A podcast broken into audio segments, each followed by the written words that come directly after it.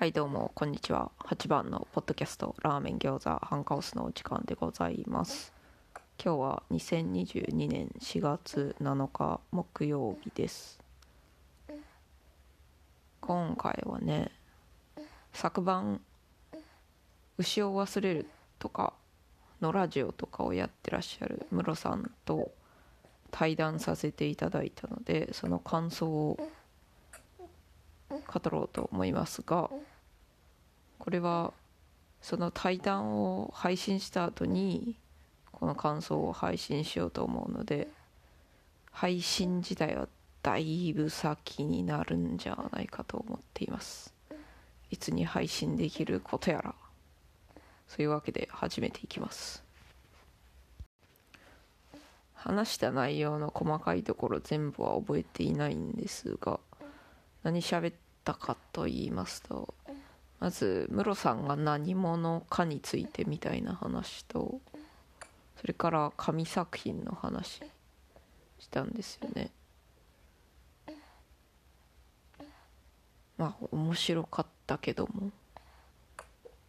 全体的な最初に出てきた感想が噛み合ってないというかなんだっけ。使った言葉はなんだ？かぶってないか？かぶってないかぶってなさすぎて面白い？だったかな？その紙作品について聞いて私はその全人生の中で一番好きなものみたいな。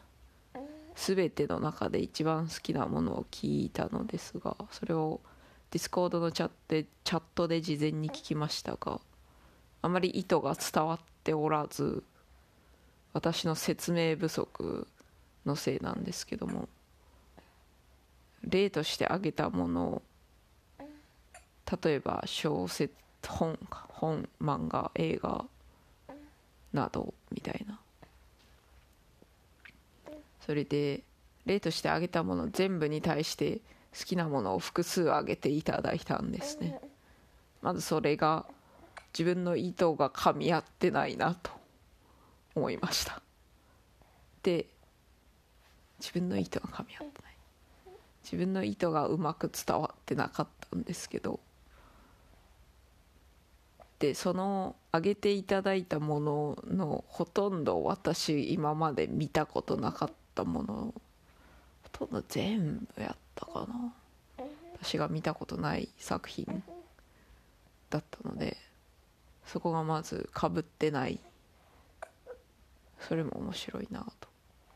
でどういうところが好きなのですかと聞いてまあなんとなくふわっとそういうものが好きなんかなという。理解はできてないけどなんとなくつかめたかなみたいな感じありましたけど。あんまり理解できてないところも噛み合ってなくて面白いなと思いましたね。でなんとなくムロさんは自分より年上なのかなと思ってたんですよ。ムロさんって知識量が半端ないなと思ってたので。で実は同級生だということが判明しまして。それから同級生なのにその好みが本当に全然かぶっていなくてすごいなと思って。いやー。なんでしょうね。ムロさんは前々から喋ってみたいなと思ってたんですけどやっぱり全然違うなと思いましたね自分とは。で前回にいろんな人と対談させていただいた10月。その時にムロさんと喋りたいなと思ってはいたんですがあんまり接点がなくて。その時ものラジオと「牛を忘れる」を結構聞いていたんですけどもあんまりなんですかね絡んだことがなかったんですよね。同じ樋口塾の生徒なのですがあんまりね交流会とかでも喋ったことはなかったですね。だから喋りたかったのはありますがそうか。最近樋口塾のディスコードで結構絡んでいただいたのでそれであもっと喋りたいなと思ったんかな。最近樋口塾のそのディスコードサーバーで私の好きな漫画を押しましたところムロさんがその当時はえー、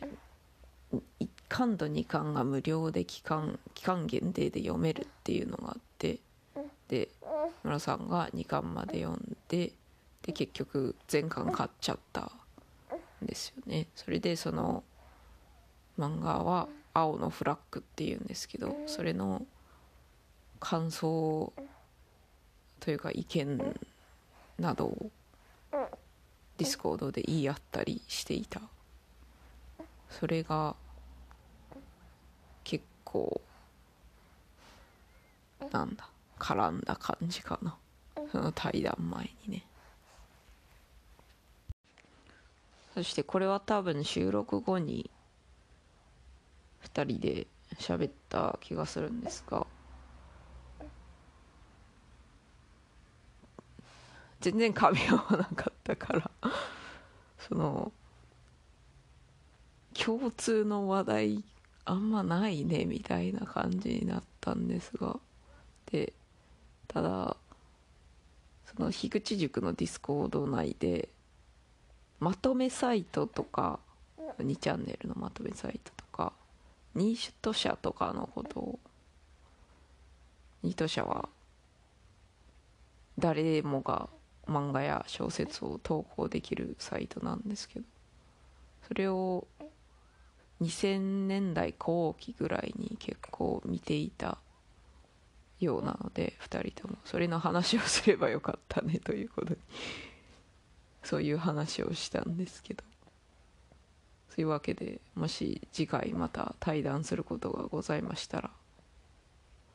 それ系の話をしたらいいんじゃないかと思いますね。まとめサイト懐かしいですね。でも別にその共通の自分が知っている話題をしなくてはいけないということでもないからね。これは収録中に言ったかもしれんけども。なんだろう。自分がそう。違いすぎるんですよね。自分と違いすぎるから。普通に生活しててムロさんが言うことみたいなことを言う人が私の周りにはいないからすごい新鮮でしたね。樋口塾の人みんなだ大体そんな感じなんですけどね。私の周りにリアルでいないタイプの人ばっかりですね。脳に刺激を与えられるというかこういう世界もあるんだみたいなね。そういう気づきを得られる気がしますね。紙作品関連の感想ばっかりになってしまったんですが肩書きとか何者なのかという話に関しては子供部屋おじさんってちょいちょい言ってたのでそれが面白かったですね、まあ、実際子供部屋に住んでいるというか実家に住ん今は実家に住んでらっしゃるからそうなんですがそれもそうかな。あんまり周りに子供部屋に住んでいる人がいないと思いましたが私の兄だ。私の兄はまだ実家に住んでいますので長男の兄がね。で今でも部屋に子供部屋に住んでいますけど。うん。でもうちの兄とはだいぶタイプが違いますねムロさんは。それからムロさんは収録時点では古典株式会社古典に所属していらっしゃるので深井龍之介さんに養ってもらっているみたいなことを言っていたのも面白かったです。他に思ったことはですね紙作品について聞いてる時に一つならばそんなにそんなにうろたえなかったと思うんですけども大量の作品があったので情報量多すぎてそしてムロさんの言ってることがあまり分からずすごいところに迷い込んでしまったぞと思いましたね。あとは軽々しく紙作品を聞くのはダメなのだろうかとも思いました。しかしやはり普通に暮らしていたら絶対到達できないところですからね私にとっては。あえてやはりあえてそういうとこに迷い込んでいった方がなんとなく良さそうな気はします。他にもうちょっと語りたかったなっていうものはね綾なるさんを太陽神とした新しい宗教を作ろうみたいなそういうネタも出しといたんですよ。それに触れることがなかったのでちょっと機会があったらこれにもまた これについてもまた喋りたいなとか思ってますね。それからちょいちょい樋口塾界隈で「こりゃムロさんモテるわ」みたいなことを言っている方を見かけるのでムロさんのモテエピソードをもうちょっと聞きたかったんですけどそれも聞く機会がなかったですね。喋り場とかで聞けばいいのだろうか。なんとなくこれを配信するまで再び対談を申し込みにくいからまあなんとかできたら聞きたいなという思いますけどもそのうち。聞きそびれたことのネタでもう一つあって私のきな漫画大体ムロさんが嫌になっちゃうっていうのがあって。これはさっきも言ったんかこの後に言うんかわからないんですけどこの部分を追加で録音してるので「青のフラッグ」という漫画がありましてでそれを私はめっちゃ好きなんだがムロさんは嫌になっちゃうんですよ。嫌になっちゃうけど全部読んじゃったのがまた奇妙なんですが。でその後そう樋口塾のディスコードでムロさんが紀藤もひろさんの作品である「なるだる」とか「僕らの」とか読んだらどうなってしまうのだろうかって私が言発言しまして。でそれに対してムロさんは「モーニング」を雑誌のモーニングですね。漫画雑誌。モーニングを購読していたけれどなんか雰囲気が嫌で読んでなかったみたいなことを言っててなるほどと思って。でその私の好きなものとムロさんの好きなものが全然かぶっていないことにもこれが関係しているのかなと。好きなものの方向性が違いすぎるのではないかとか。今ちょっと考えました。それからそのこの収録の前の数日にのラジオと牛を忘れるの過去回をちょっと TT 劇というかタイムトラベル劇というか過去回を聞くという行為を TT 劇とか言うんですけど樋口塾界隈でというか基地の完全人間ランドを聞いている人たち界隈かな。でそれをやりましたがその一環で古典ラジオのムロさんゲスト会を聞いてみましたね。それを改めて聞くと私は他人と対談をすることによってその人を分かろうとしていたんかなとか思いました。やまあそうそりゃそうなんですけどね。そりゃそうだろう。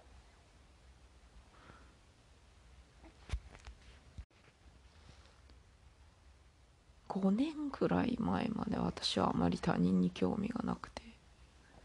むしろ子供が生まれるまでぐらいかな。特に雑談会社の人とかと私が特に興味ないことに対して雑談をするのが苦痛だったんですけど古典ラジオを聞き出してからそしてポッドキャストを始めてからかな。いや弟とちょいちょい雑談をするようになってから雑談って面白いじゃんってなってもっと他の人とも雑談したいなってなってで喋れる機会がある時はなるべく喋ろうという心意気心意気心持ちになった気がするんですよね。でその雑談をすることによって喋ることによって喋ることがその人のことを理解することにつながるみたいな。本とか出している人であればその人の本を読んだりするといいんですけどポッドキャストを配信してる方はポッドキャスト聞き合い聞いたりね。でもやはり会話が一番その人を理解する近道かなと思っています。すぐ質問してレスポンスがレスポンス？答え答えでもない。その人の考えが返ってくるから。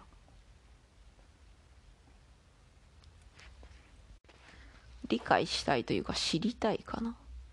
別に理解はしなくてもいいと思います。理解できないことっ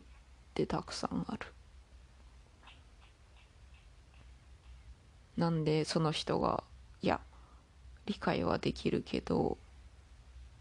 理解はできても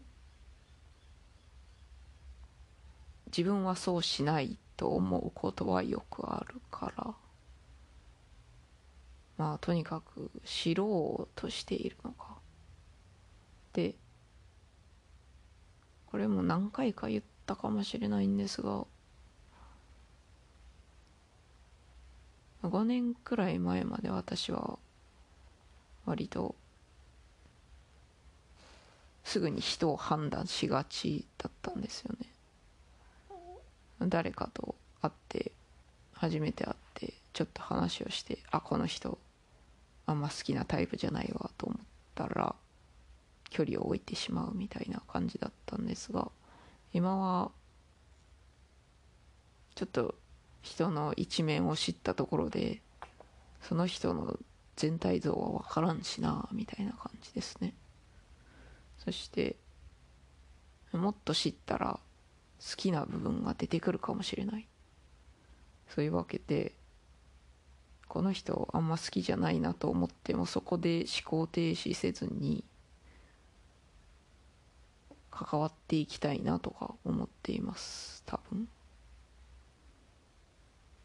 いやでも関わ積極的に関わってはいかんかもしれんけど 機会があったらそう雑談をするなどしてその人をより知っていきたいなと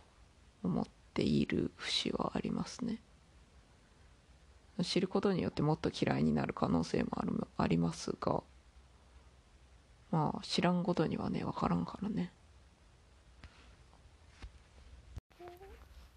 感想から始まって感想じゃないところに落ち着いてしまいましたね。というわけで今回はモロさんとの対談。これが2022年4月6日の対談。それの感想とか語りたかったけど語り語れなかったこととか。そしてムロさんのポッドキャスト等などを